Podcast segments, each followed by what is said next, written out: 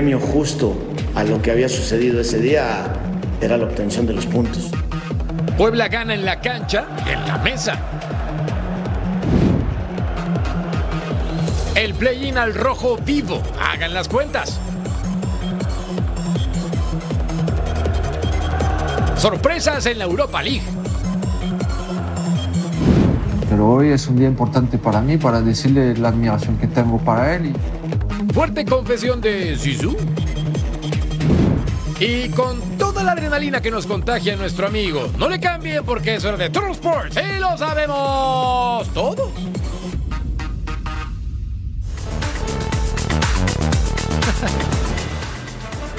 ¿Cómo están y bienvenidos? Gracias por acompañarnos. Esto es Troll Sports en compañía de DJ Primo, Eddie Vilar. Soy Jorge Carlos Mercader en un día donde el Puebla tiene algo que festejar.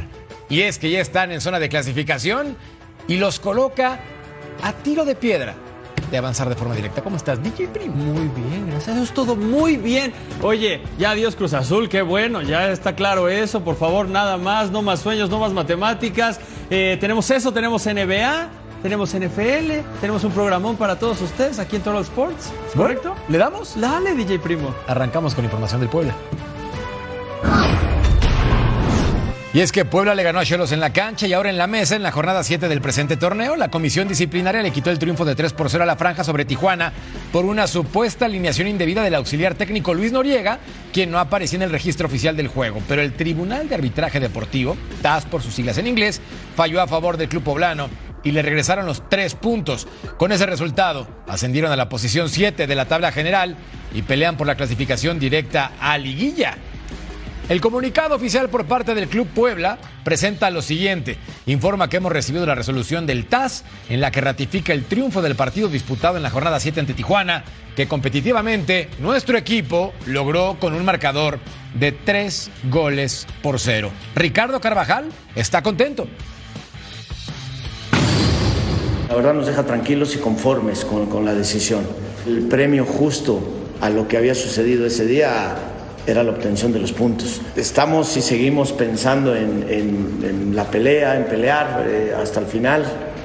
Tenemos un partido muy complicado el, el fin de semana y, y qué mejor posibilidad de cerrar con un buen resultado para, para acomodarnos de mejor forma y hasta donde tengamos que acomodarnos. No hay momento para relajarnos ni lo hemos hecho en ninguna circunstancia.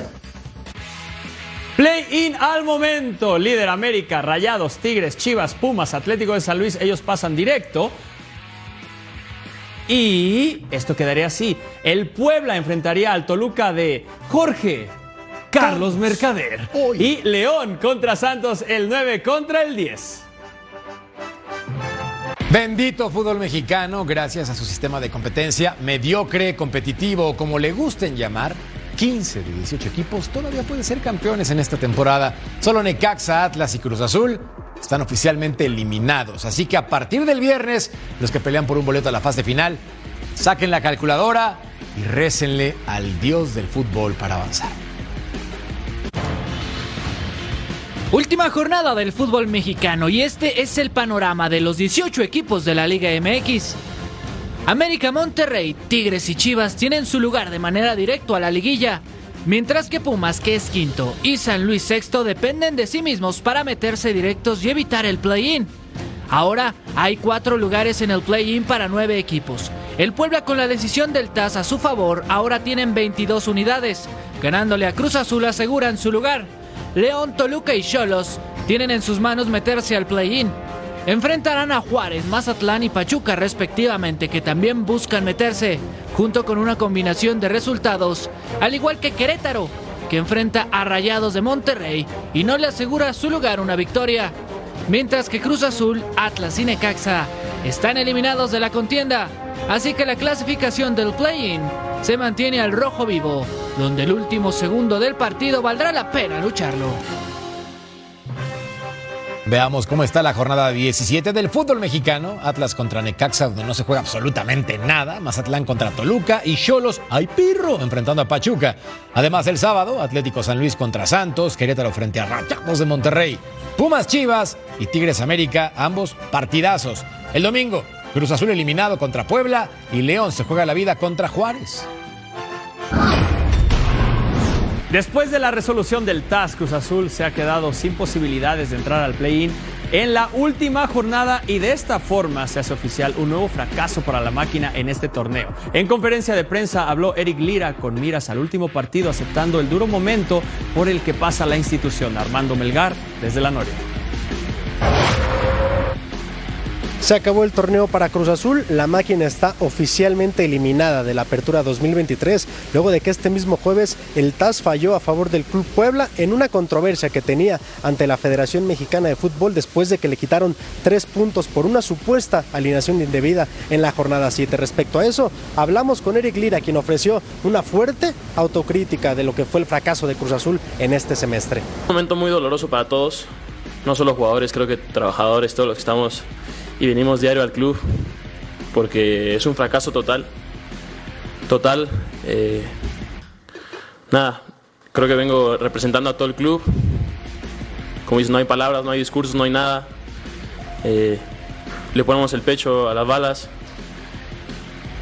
Y nada, es un, es un fracaso total.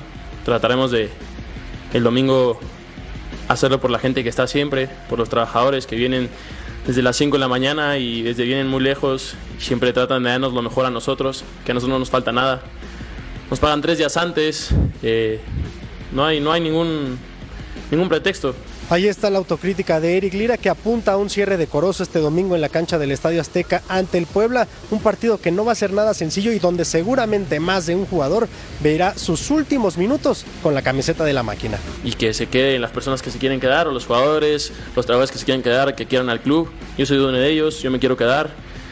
Yo quiero que el club esté arriba, estoy muy avergonzado, muy apenado, muy, muy todo, no quiero ni salir de mi casa por la situación en la que estamos pasando, así que yo quiero quedarme, yo quiero levantar al club porque yo quiero mucho al club. El club me vio y yo quiero, yo quiero que el club esté, esté muy arriba, esté siempre donde tiene que estar.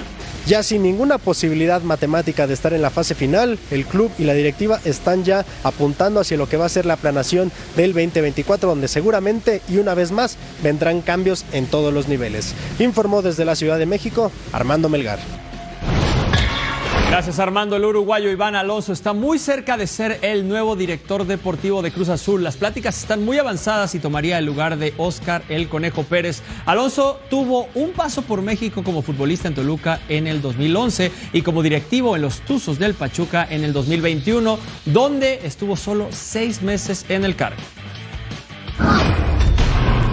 Lo que en teoría ha sido un torneo de altibajos brutalmente marcado se ha convertido en práctica una temporada más que decente para Chivas. Con 27 puntos ya clasificaron de forma directa a liguilla y en el año han sumado hasta el momento 61 puntos en fase regular. Aquí la pregunta es, ¿para qué está el Guadalajara? José María Garrido con más. Guadalajara en la víspera de su compromiso del próximo sábado contra el conjunto de los Pumas tendrá por lo menos una modificación en su once estelar. La reaparición de Ricardo Marín, el delantero, eje de ataque del conjunto tapatío, que ya colaboró con eh, cuatro goles, lo que va de este torneo, además de alguna asistencia también, la que le puso a Ronaldo Cisneros en el duelo ante el conjunto de la franja hace algunas jornadas. El rebaño podría verse las caras en la fase final contra los mismos Pumas, en caso de que se den algunos resultados. No sería la última vez que en una instancia definitiva se enfrenten al equipo universitario. Ya lo hicieron en una final del fútbol mexicano allá en el 2015. Revivamos esa ocasión. La final del Clausura 2004 marca una nueva y la más grande etapa en la rivalidad entre Pumas y Chivas.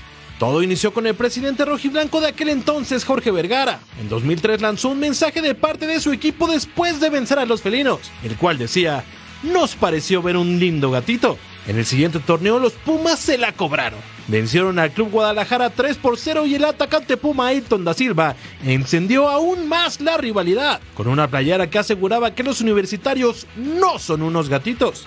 Todos los elementos se alinearon para dar lugar a una de las finales más memorables en la historia del fútbol mexicano. El primer episodio terminó igualado un gol por bando. Todo se decidió en la vuelta. El grito de gol tuvo que esperar hasta la tanda de penales decisiva, porque no hubo anotaciones en tiempo regular. Las mejores figuras de ambos equipos cobraron desde los 11 pasos. Todo aficionado felino recuerda cuando Francisco Quiquín Fonseca anotó y gritó el gol sobre el arquero Osvaldo Sánchez. Del lado rojo y blanco nadie puede olvidar aquella sensación devastadora de ver a Rafa Medina fallar el penal decisivo. Pumas campeón. Pero esto solo hizo que esta rivalidad llegara a nuevos horizontes, con comunicados atacando al otro equipo, aficionados que no dejan de apoyar, partidos y goles inolvidables. Así Pumas y Chivas escribirán un nuevo episodio en una de las rivalidades más grandes de Liga MX. Pero ojo que Pumas no es el único posible rival del Guadalajara en la fase final. Podría darse el caso también de que Puebla, equipo que se acaba de ver beneficiado por el TAS en las últimas horas, sea el rival del rebaño en la fase final, en virtud de que con los tres puntos que se le volvieron a acreditar al cuadro de la franja, y si Chivas le gana a Pumas, además de una victoria de América sobre Tigres, se pueden dar las circunstancias de que el rebaño se mida ante el conjunto de la franja en la fase final del fútbol mexicano. Con imágenes de Aldo Lara, informó desde Guadalajara José María Garrido. Gracias, Chema. Cuando se habla de un enfrentamiento entre Chivas y Pumas, inmediatamente los aficionados hacen memoria por aquella final disputada en el Clausura 2004 en la que los universitarios levantaron el título en tanda de penales. Y Paco Palencia nos platica cómo lo vivió siendo futbolista de Chivas en Rock and Goleando.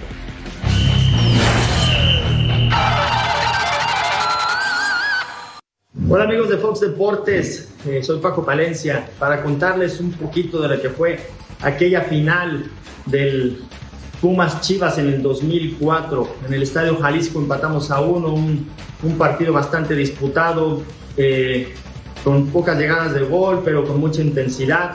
Se vienen eh, los desplegados de Jorge Vergara, que eran tan amenos, que a la gente les gustaba muchísimo, y eso calentó muchísimo esta final, ¿no? Entonces llegamos al partido a CEU, tuvimos muchas oportunidades de gol, que la verdad este, eh, Sergio Bernal anduvo muy atinado ese día, sacó algunas jugadas de, de gol. Eh, después, posteriormente, llegan los penales. Los penales tan, tan, tan bonitos que son para la, para la tribuna, pero para los jugadores y para los equipos son llenos de mucha tensión, ¿no? Hay que tener mucho, mucho temple, ¿no? Controlar mucho tus nervios para, para que puedas tirar un penal. Me recuerdo que yo cuando iba a tirar mi penal, caminando desde media cancha hasta, hasta la portería, eh, la red me iba gritando de todo. La verdad que eso me motivó muchísimo. Eh, cuando fui a tirar mi penal, iba a patearlo y, y, Bernal ya se había movido, entonces ya nada más la, toqué, la toqué hacia el otro lado. Pero bueno, íbamos, nadie fallaba, eran, eran todos, todos la metíamos, todos estábamos muy concentrados y lamentablemente en nuestro último penal llega Rafa y la tira, y la tira al cielo. Eh, fue justo el campeonato para Pumas, para nosotros pues, fue una tristeza, pero cuando llegamos a Guadalajara me recuerdo que del aeropuerto hasta la Minerva estaba lleno la gente, como si hubiéramos sido campeones. Entonces hay que darle un aplauso eh, a las dos aficiones que son, son grandiosas y esperemos que este fin de semana nos alegren mucho a la vista los, los jugadores dentro del terreno de juego, porque la tribuna estoy seguro que va a responder. Les mando un saludo lleno de buena vibra. Paco Palencia, hasta luego.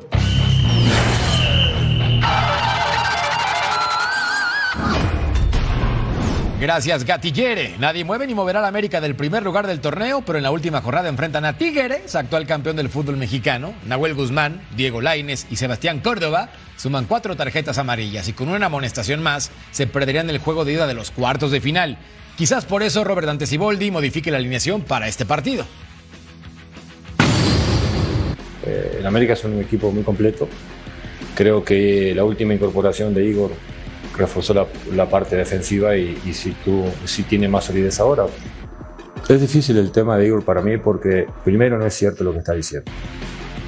Nunca yo le dije que no entraba en planes, estando en Cruz Azul. Nunca le dije que tenía un equipo para él en la MLS.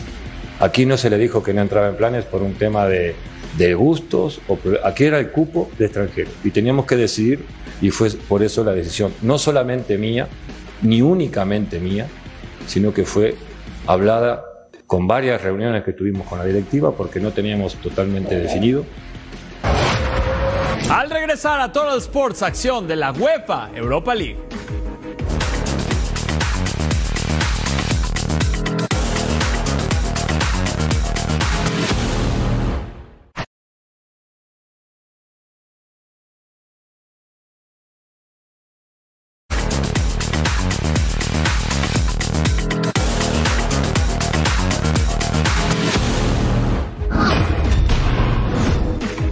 De Europa League, Estadio Olímpico de Londres para ver al West Ham enfrentar al Olympiacos. Edson Álvarez como titular, el machín al 13 Lucas Paqueta para Said Benrama, le pega y atrás el guardameta. Tercer año como Hammer para Benrama, quien con pierna derecha la quiso colocar, le faltó potencia. Al 19, el machín, durísima entrada y solamente amarilla sobre Sotiris. ¡Tu de ball! ¡Tu de! Sí. You think? y luego el 24, corner kick para el West Ham. Nayef Aguerd, el defensor marroquí, remataba, el impacto desviado. ¿Todo bien? Segundo tiempo, gracias. Y pa, pa, pa. Jerod Bowen con el centro, James Ward Prowse con el impacto. El británico se quedaba cerca, pero cerca no alcanza. Al 73, James Ward Prowse, el trazo, Lucas Paquetá y el brasileño, sí señor. Lo tienen que revisar, por supuesto, fuera del lugar. Y lo analizan en el bar y se lo van a validar. Ahí estaba el tercer tanto para el brasileño en esta campaña. 1 por 0. Los Hammers sobre Olympiacos en esta UEFA Europa League. AEK Atenas contra el Marsella. Orbelín Pineda era titular, minuto 25, tiro de esquina para Marsella. Centro Chancel en Bemba remata. Gol, llegaba el 1 por 0. El congoleño de 29 años abría el marcador con su segundo gol en la Europa League y esto los pondría en la cima ya que el Brighton ganó y necesitaban estos puntos. Minuto 32, tiro de esquina. Chancel en Bemba remata y el portero Ataniasidis le dice ñoño. Minuto 46, saque de banda, balón para Orbelín Pineda, cae en el área, no se marca nada, DJ, por favor, esto es penal, mira el empujón. Le soplaron. Qué barbaridad, no, eso no era penal, no se marcaba nada, minuto 90 más 3. Jordan Beretut roba el balón, se escapa, entra al área, deja para Ismail Azar. Llega el 2 por 0. Cámate, por favor. Ay, ay, ay, el Marsella es noveno en la Ligue On. On de toi. ¡Qué barbaridad! Ay, Atenas 0, Olympique, Marsella 2. Muy bien. Oh. Estadio Benito Villamarín para ver al Real Betis contra el Aris Limassol, el club chipriota. Andrés Guardado titular al 34, el pase para Abner Vinicius. Mete el centro, Borja Iglesias. Le resta el fútbol y anota. Con el club desde el 2019 costó 10 millones de euros en el mercado y el que aprovechaba la oportunidad para poner la pelota en la red. Nice. En el segundo tiempo, gracias. Y pa, pa, pa, el pase para Hitor Ruibal. El remate fuera del área. Y la definición correcta, el guardameta, no lo sé, Rick, el español ex de Ganés, pero formado en el Betis B, conseguiría el 2 a 0 y más adelante al 76, por el amor de Dios, el portero. Nabil Fekir ingresaba de cambio, volvía después de ocho meses por una rotura de ligamento cruzado. Isco le daba la pelota para el penalti. ¡Ay, mamá, Nabil! La falló, pero otra oportunidad. Al 79, el centro, Nabil Fekir la dejaba para Marc Roca. Y aquí estaba el impacto para marcar entonces el 3 por 0 a préstamo con el club español hasta el verano. Es una buena definición. Y con esto, el Betis sellaba el resultado, aunque faltaban más goles. Vean por qué el 84. Livingston, el guardameta sale a cazar palomitas, con permiso, gracias y chao.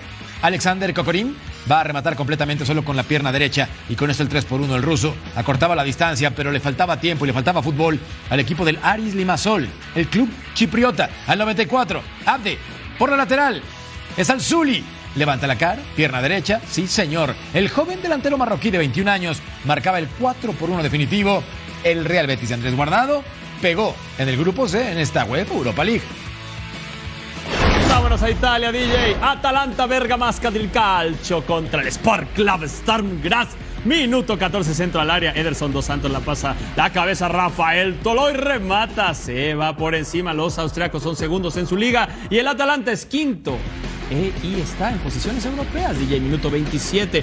Ademola Lukman recorta, se entra y aquí una especie de chilena tijera, cosa extraña. Se quedaba el balón el portero neerlandés de 23 años y le decía ño, ño. Los de Bérgamo muy bien, pero no entraba el gol. Esto estaba 0 por 0, minuto 36, trazo largo para Lodarcic. Remata y solo se va desviado. El Atalanta ha ganado dos de sus últimos cinco partidos, pero aquí no llegaba el gol. Llegará ahorita tiro de esquina. La pelota queda arriba. Es tapado. Caerá, no caerá. Una pachanga en el área y gol. Verat Jim City, el defensivo albanés de 30 años, marcaba su primer gol en todas las competencias. Atalanta es líder del grupo D. En otros resultados, el Sporting de Lisboa le ganó al Rakov El Rangers le ganó al Sparta Praga. El Fribourg le ganó 5 por 0 al TSC DJ. El Haken le dio jaque mate. No es cierto, perdió contra el Molde. En la Champions hay al menos tres cosas seguras: goles, buen nivel y la clasificación del Real Madrid a octavos de final. De hecho, ya son 27 torneos consecutivos que avanzan a la siguiente fase. Además de Club Blanco, otros cinco equipos ya tienen boleto asegurado. La Champions League busca un campeón en 2024 y ya hay seis equipos clasificados a los octavos de final. El vigente campeón Manchester City cumplió con el trámite del grupo G y se clasificó como líder. Sometimes uh, you have to fight against the tendency the people think about us, about what is going to happen. And important is it happened. Important is uh, what the people when say that we're going to qualify for sure. Okay, we already qualify. Still, the job is not done because we have to finish first because it's better to have the second leg in the last 16 at home than away because at home we feel confident. Le sigue Leipzig de Alemania que con nueve puntos y a falta de dos fechas también está en octavos de final. El grupo D también se resolvió con anticipación. Real Sociedad e Inter de Milán estarán en la siguiente ronda gracias a los 10 puntos que cosecharon. Y en el grupo C, el Real Madrid, el máximo aspirante al título, goleó al Braga en el Santiago Bernabéu para estar en el sorteo del próximo 18 de noviembre en Nyon. Mientras que en el grupo A, el Bayern Múnich no tuvo problemas para llegar a 12 unidades y esperar su suerte en la siguiente ronda. La próxima jornada de la fase de grupos será el 28 de noviembre y ahí equipos como Barcelona, Napoli y Arsenal podrían asegurar su boleto en el sorteo de los octavos de final, donde solamente 16 equipos mantendrán el sueño de levantar la orejona. Entonces los clasificados a octavos de final de la Champions, Bayern Múnich, Real Madrid, Real Sociedad, el Inter de Milán, Manchester City e incluido Leipzig. Al regresar a Toro de Sports, más acción de la UEFA Europa League.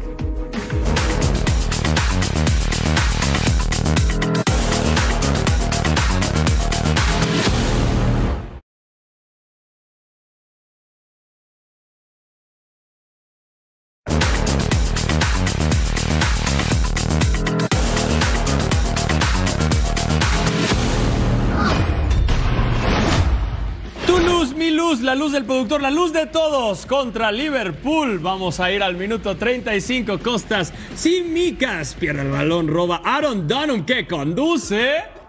Y la clava en el medio ángulo, medio centro, medio no sé. Pero eso ya estaba 1 por 0. Aaron Dunham, primer gol de Noruego en todo el año. 25 años, esto estaba 1 por 0. Minuto 58, Vincent Cierro para Dalinga. Controla, define y gol. Esto estaba 2 por 0. Dalinga, 23 añitos, ex Groningen, ya tiene 6 goles y 3 asistencias en la temporada. ¿Qué le pasa a Liverpool?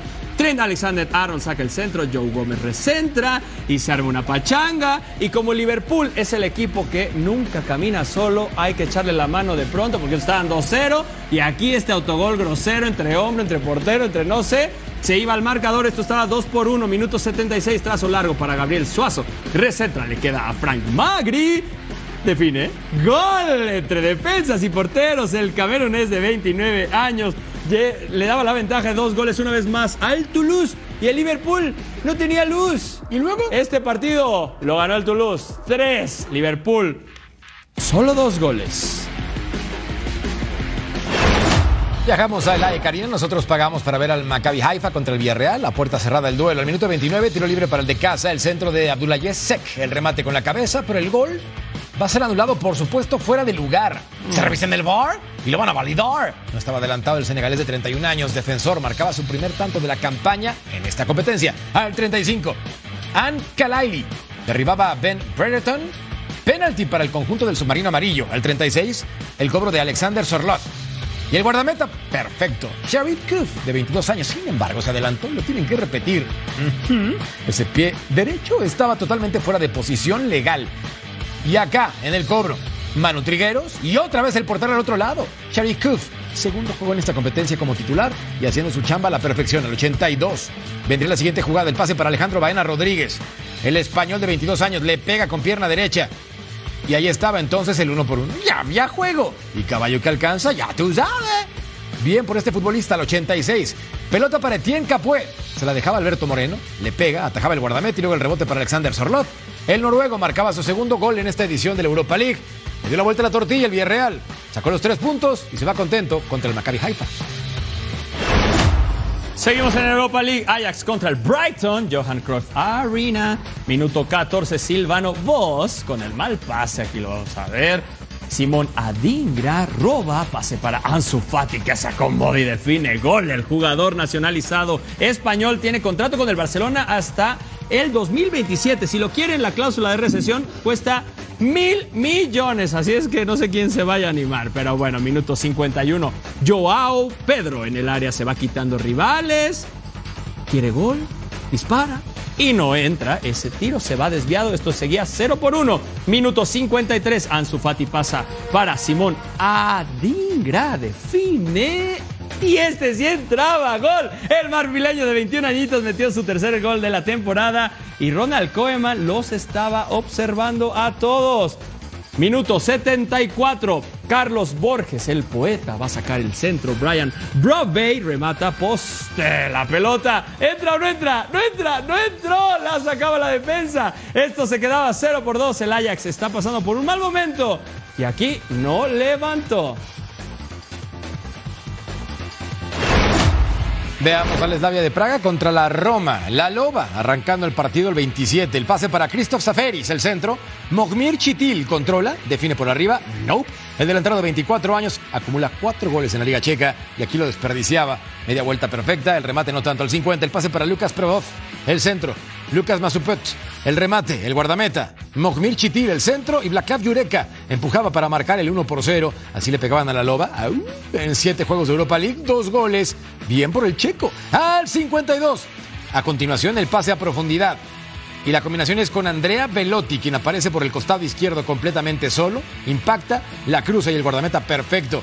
El elemento de 29 años, delantero de La Loba, se perdió la oportunidad del empate, atropellado y por eso no remata bien.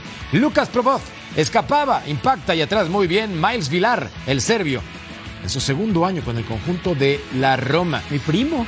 Al 74, Lucas Masopust controla, Lucas impacta y Lucas anota. Tercer tanto en el torneo, el checo de 30 años le daba la victoria 2 a 0 al equipo de José Mourinho. Y entonces, en otros resultados de esta competencia, el Lask ganó 3 por 0 contra el Unión San.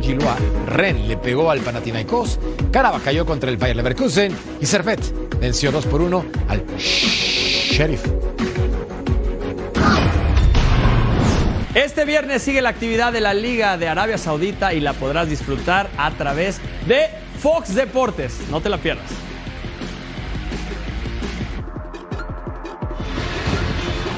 Fox Deportes continúa tirando la casa por la ventana. Como cada viernes, la Liga Saudí se apodera de nuestras pantallas con dos encuentros por la supremacía. A pesar de la sensible baja de Neymar, el Al Hilal se mantiene firme como líder del campeonato gracias a la magia de Malcolm y a los goles de Mitrovic. Y este fin de semana, el Al Tawon será su desafío. Hola a todos aficionados de Al Hilal. Eh, quiero invitar a todos para venir al partido mañana. Necesitamos de todos, necesitamos de vosotros y, y Al Hilal. Un beso. Pero eso no es todo, porque también tenemos al poderoso Al Ittihad de Karim Benzema, Fabiño y Engolo Kanté, que se mide a Lava. Un equipo que en el papel luce como la víctima del actual campeón de Arabia Saudita, que no vive su mejor momento, y con la salida del técnico Nuno Espíritu Santo, espera recomponer el camino. Lo mejor de la Liga de Arabia Saudita y sus estrellas están en Fox Deportes, y tú no te lo puedes perder.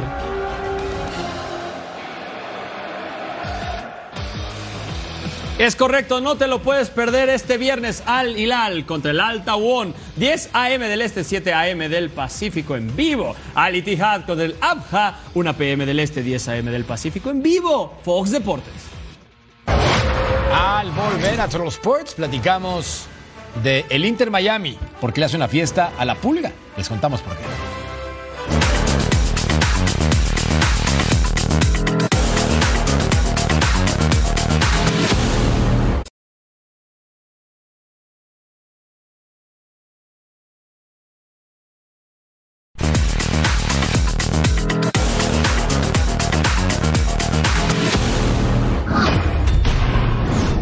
17-21 de noviembre la selección mexicana enfrentará a Honduras en los cuartos de final de la CONCACAF Nations League. Aquí lo importante es que esté en juego el pase a Copa América. Y mientras los catrachos ya presentaron oficialmente su lista, Jaime Lozano se toma su tiempo. A ver si a él, como a Ricardo Ferretti, no le imponen jugadores. Este viernes, la selección mexicana dará a conocer a los 26 futbolistas con los que enfrentará Honduras en busca del boleto a la Copa América 2024. Jaime Lozano mantendrá la base de la fecha FIFA anterior con algunas ausencias obligadas como la de Jordi Cortizo y probablemente el debut de Julián Quiñones con la camiseta nacional. El jugador de las Águilas está habilitado para ser considerado y todo queda en manos del Jimmy. Creo que donde, donde lo hemos visto prácticamente cuando hablé con él, me gusta mucho preguntarle al jugador dónde, eh, dónde se, se, siente mejor. Eso trato de hacerlo siempre y, creo que ahora América por la, por la ausencia de Henry juega mucho más de punta. Me parece que él viniendo de atrás, jugando como un acompañante del punta es mucho más poderoso, mucho más fuerte y veremos. Irving Lozano, César Huerta, Uriel Antuna, Santiago Jiménez y Raúl Jiménez estarán si las lesiones no se presentan el fin de semana, al igual que Edson Álvarez, César Montes, Johan Vázquez y Guillermo Ochoa. Del medio local también Luis Romo, Luis Ángel Malagón y Eric Sánchez tienen segura su convocatoria. La Copa América está en el horizonte y la selección mexicana se juega el todo por el todo ante los catrachos. Recuerden entonces los cuartos de final de la CONCACAF Nations League para la selección mexicana que visita Honduras en el Estadio Nacional el próximo 17 de noviembre. La vuelta será el martes 21 en el Estadio Azteca. Quien avance, boleto asegurado a Copa América. Greg Belhartel presentó este jueves la convocatoria de los jugadores que integran la lista para los partidos correspondientes a la fecha FIFA de noviembre, donde Estados Unidos va a enfrentar a Trinidad y Tobago. Tras la eliminación en octavos de final del Mundial de Qatar 2022, ahora inicia una nueva era y Christian Pulisic quedó fuera de los llamados. Así la lista de convocados, donde están los guardametas encabezados por Mark Turner. En defensa, Serginho Deste es de los más destacados, al igual de que Chris Richards, Richards, quiero decir, Anthony Robinson y Miles Robinson. En medio campo aparece también jugadores como Johnny Cardoso, Luca de la Torre, Weston McKinney, Yunus Musa, Gio Reina y Malik Tillman. Además de que Sendejas también ha sido convocado para esta eliminatoria. Bueno, recuerden entonces los partidos de Estados Unidos, los cuartos de final de ida van a ser contra Trinidad y Tobago este jueves 16 de noviembre y la vuelta el 20 como visitantes. Gustavo Alfaro fue presentado oficialmente como técnico de Costa Rica con el objetivo de conseguir el boleto a la Copa América de 2024 y clasificar al Mundial de 2026, por lo que este viernes dará su lista de convocados para enfrentar los cuartos de final ante Panamá en la CONCACAF Nations League. Escuchemos al estratega. Esta es una selección de puertas abiertas. Estamos de acuerdo que tenemos que estar, que en cada rincón del país la selección tiene que decir presente. Que cada lugar nosotros tenemos que estar. Que no hay un jugador en el mundo de Costa Rica que no tenga el derecho a soñar con ser parte de esta selección. Todos tienen derecho. Acá hay lugar para todos. Para los jóvenes, para los que están en actividad, para todos. Ahora hay que hacerlo de una determinada manera, con el orgullo que significa vestir la camiseta de un país. Los números de Gustavo Alfaro Palmarés fue campeón de Liga, de Supercopa, de Copa Argentina, de la Sudamericana con el Arsenal de Sarandí, con Boca Juniors, fue campeón de la Supercopa y dirigió a la selección de Ecuador en Qatar 2022. Y el compromiso, la ida, jueves 16 de noviembre, Costa Rica contra Panamá en el estadio Ricardo Saprissa. La vuelta lunes 20 de noviembre, Panamá, Costa Rica en el estadio Rommel Fernández. Ganar un octavo balón de oro merece sí o sí una celebración en grande. Y eso es precisamente lo que Inter Miami le prepara a Lionel Messi. Aprovechando que el club de la Florida quedó eliminado en la Major League Soccer, denominada Noche de Oro, va a ser este viernes con un partido amistoso frente a New York City FC. Lío, despeínate con celebraciones de gol en tu festejo.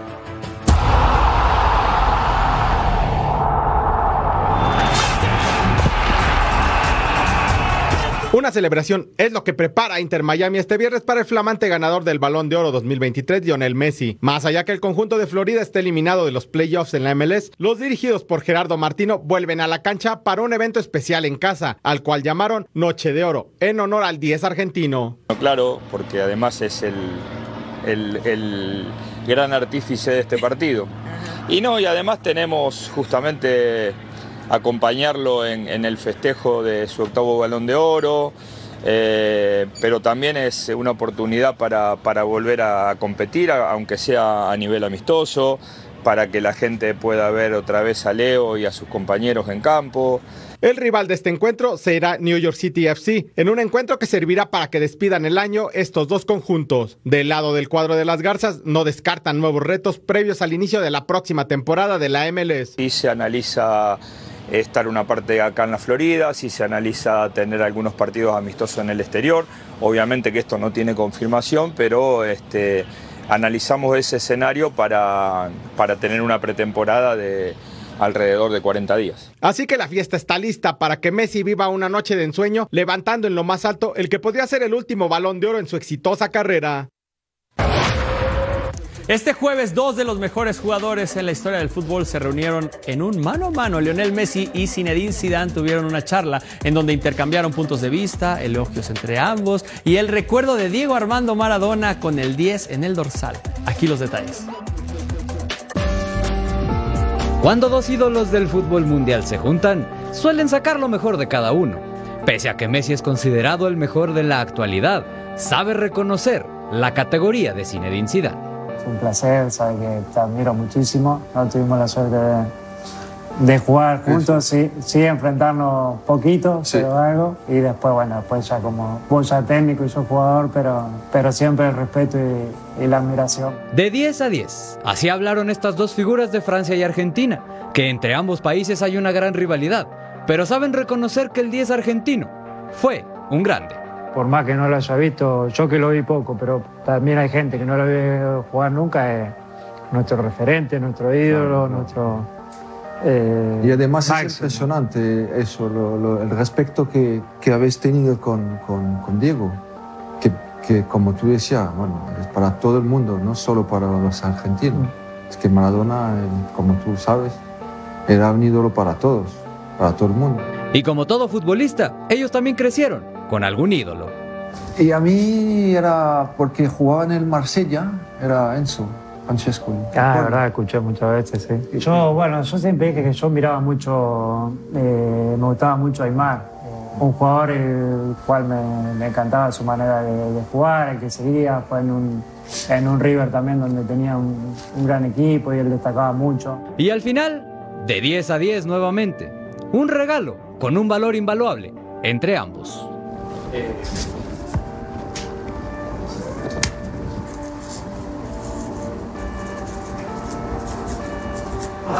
Es poca cosa.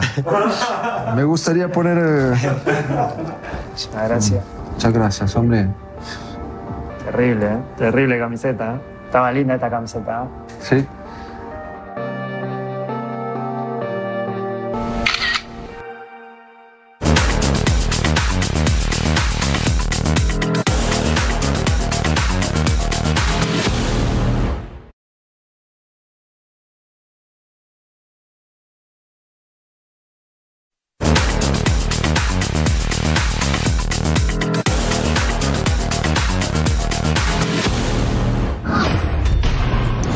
A Bravo se le cansó el caballo muy pronto. Pueden presumir que son el único equipo que le ha ganado al América en este torneo, pero en los últimos nueve partidos, ahora solamente ha ganado uno. La buena noticia es que la Liga MX da más facilidades que tienda de conveniencia y contra León se juega su pase a la fase final. El mago Rafa Álvarez con más. Los Bravos de Juárez se preparan para la última jornada del torneo Apertura 2023 de la Liga MX y a pesar de tener siete derrotas en los últimos ocho partidos, el equipo fronterizo todavía tiene posibilidades de meterse al play-in.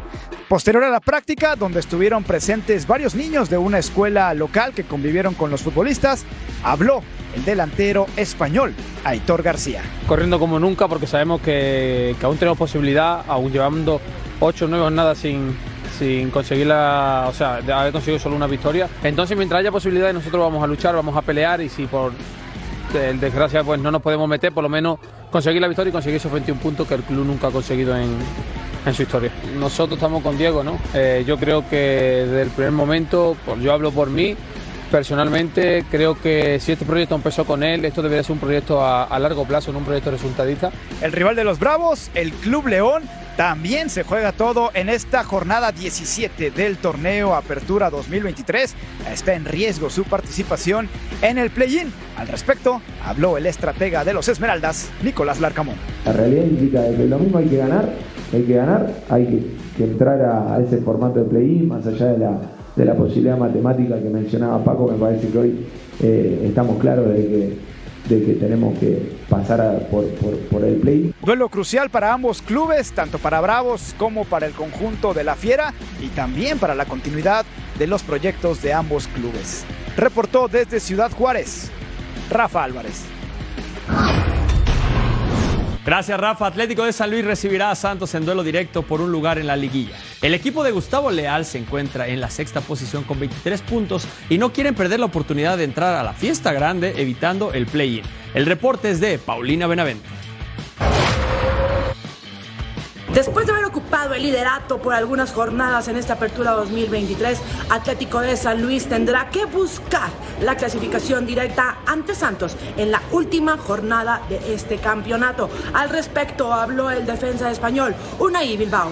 Pues creo que estamos en una situación en la que cualquiera de nosotros hubiéramos firmado, ¿no? Hace unos meses, eh, arrancando el torneo.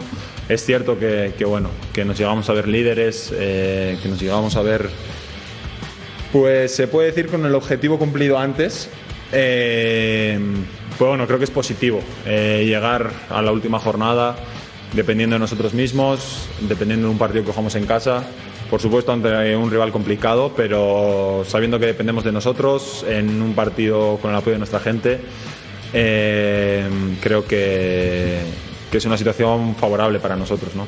De triunfar ante Santos Atlético de San Luis, estaría sellando su mejor participación en torneos desde su ascenso. Unai Bilbao ve como positivo que para clasificar dependa únicamente de lo que ellos realicen al enfrentar al conjunto lagunero.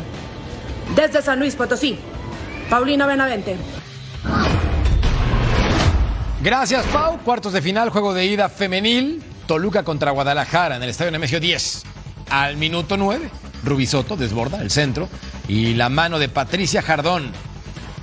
Sí, brazo derecho estirado. Sí, codo izquierdo también.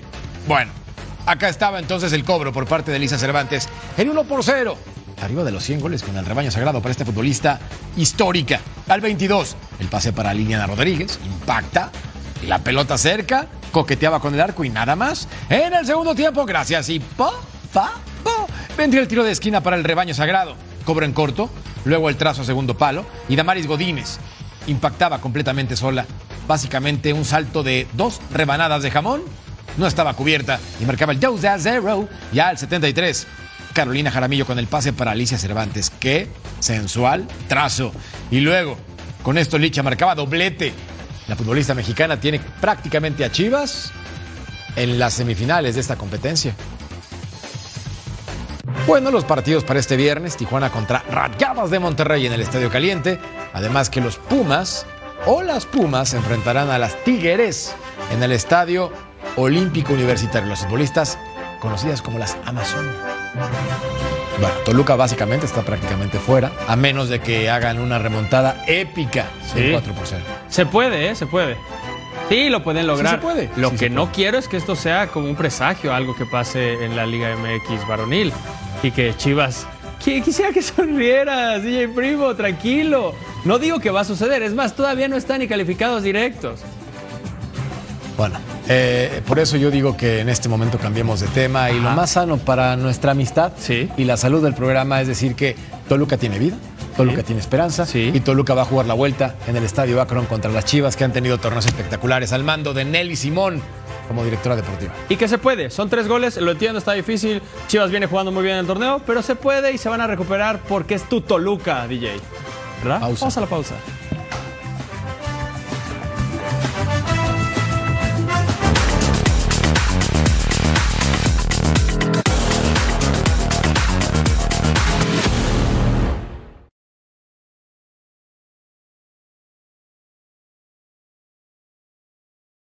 Subway.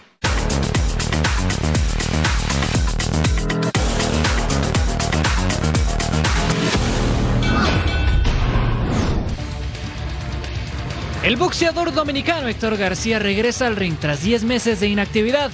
Su último combate fue una derrota ante Gervonta Davis, quien lo venció por un knockout. Ese golpe lo condujo a la depresión. Eso me afectó. Y como tengo vergüenza deportiva, eh, me sentía como estancado. Su familia y equipo de trabajo fueron importantes para salir del bache. Pese a la derrota, García sigue siendo el campeón superpluma de la AMB y el próximo 25 de noviembre en Las Vegas debe hacer una defensa obligatoria ante Alaman Roach. Va a ser una buena pelea porque él viene con esa hambre y al final el ganador sería yo porque yo estoy primero que él y él viene a quitarme, a arrebatarme mi título y yo no me lo voy a quitar. Ambos boxeadores suman una derrota por bando, aunque la Man Roach tiene una racha de cuatro victorias consecutivas y dos de ellas fueron por nocaut, así que todavía no hay un claro ganador para el combate por el campeonato mundial de la AMB. Bueno, muchas gracias por acompañarnos en Total Sports. DJ Primo Jorge Carlos Mercader, yo soy Eddie Vilar. Muchas gracias, hasta luego.